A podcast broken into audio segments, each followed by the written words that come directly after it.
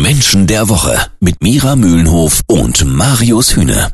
Einer von beiden wird's. Das steht nach den bisherigen Vorwahlen in den USA bereits fest. Entweder Bernie Sanders oder Joe Biden wird demokratischer US-Präsidentschaftskandidat und damit ja auch Gegner von Donald Trump. Nur ganz ehrlich, wer sind die beiden eigentlich? Ja, sie sind beide schon sehr alt. Sanders sehr, sehr links und Biden war unter Barack Obama Vizepräsident, aber da hört's dann auch schon auf. Und deshalb haben wir Mira Mühlenhof. Hallo Mira. Hallo. Mira, lass uns äh, mal mit Bernie Sanders anfangen, Ja. ruhig, ja. Er ist, finde ich, auch so auf den ersten Blick und wenn man ihm so zuhört und so, was man über ihn mal hört, der untypischste Amerikaner, den ich mir vorstellen kann. Hm, interessant, warum? Alleine wegen seiner ganzen Sozialkompetenz zum Beispiel. Ja, dass er nicht an sich denkt. Amerikaner sind sehr ich-bezogen. Amerikaner stellen sich gerne in den Mittelpunkt. Bernie Sanders denkt vor allem immer an andere. Genau. Und da sind wir schon mittendrin bei der Persönlichkeit. Was ist das eigentlich für ein Typ? Also was hat der für eine Persönlichkeitsstruktur? Und äh, man merkt ja, dass das ein sehr warmherziger Mensch ist. Ne? Also das kommt irgendwie an finde ich, diese, ne, diese Energie quasi. Ne? Und ihm geht es wirklich um die Menschen. Mm, Von der Persönlichkeitsstruktur kann man ihn vergleichen, haben wir ja als Pendant in Deutschland, mit unserem Bundespräsidenten. Ach, tatsächlich? Ja, genau. Also Frank-Walter Steinmeier und Bernie Sanders haben ähm, eine ähnliche Persönlichkeitsstruktur. Was sagt das? Wie ticken die? Die sind ausgerichtet auf Harmonie.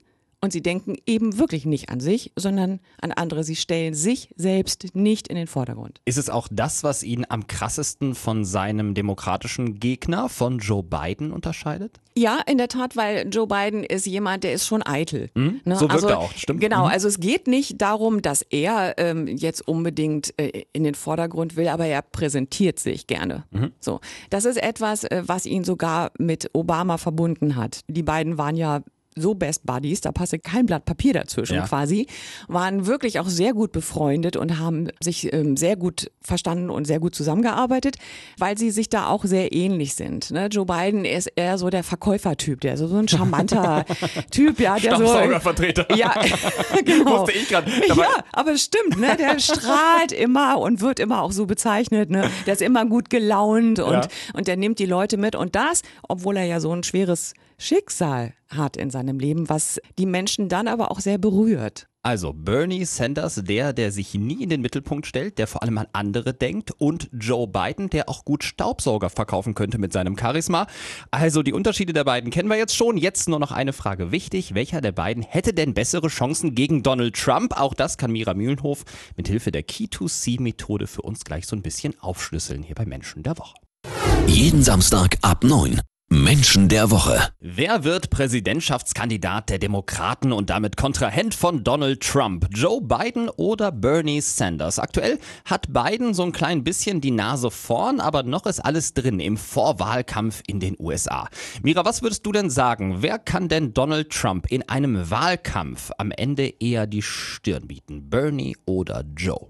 Ich gehe davon aus, dass das Bernie Sanders wäre, weil er ganz soft ist, ganz sanft. Ja. Natürlich kann der auch mit der Faust auf den Tisch hauen, also, ja, das macht er auch, aber äh, der Unterschied zwischen Trump und Bernie Sanders Ja. in dieser Energie wäre deutlich weiter voneinander entfernt. Also glaubst du, Donald Trump kämpft sich quasi tot gegen einen Bernie Sanders? Er rennt Ja. sich tot, weil seine Ja. Argumente einfach überhaupt nicht ziehen? Ja, und weil Bernie Sanders ein Typ ist, der so in sich ruht, ja, und der sich auch wirklich nicht provozieren lässt. Ja.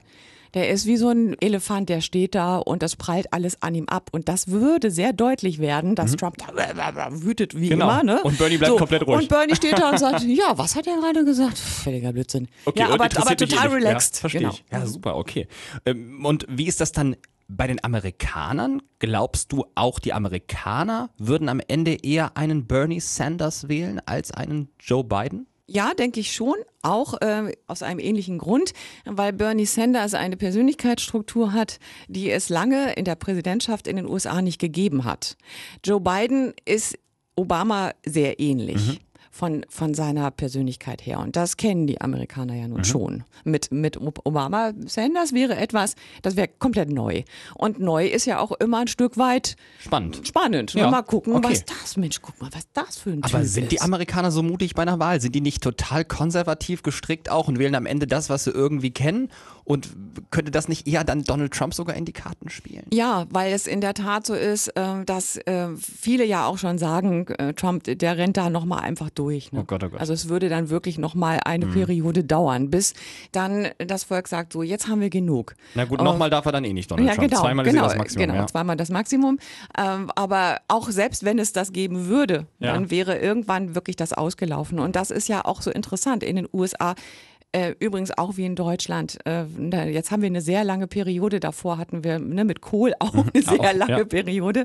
Äh, aber interessant ist, dass dann immer eine andere Persönlichkeitsstruktur gewählt wird. Ah, okay. Also nicht nur vielleicht eine andere Partei, sondern auch ein anderer Mensch, der eine, einen anderen Stil hat. Und das wird ja bei unserer nächsten Bundestagswahl auch sehr spannend. Über die sprechen wir dann natürlich auch hier Genau. beim Menschen der Woche. Vielen Dank an Erkenntniscoach Mira Mühlenhof. Gerne.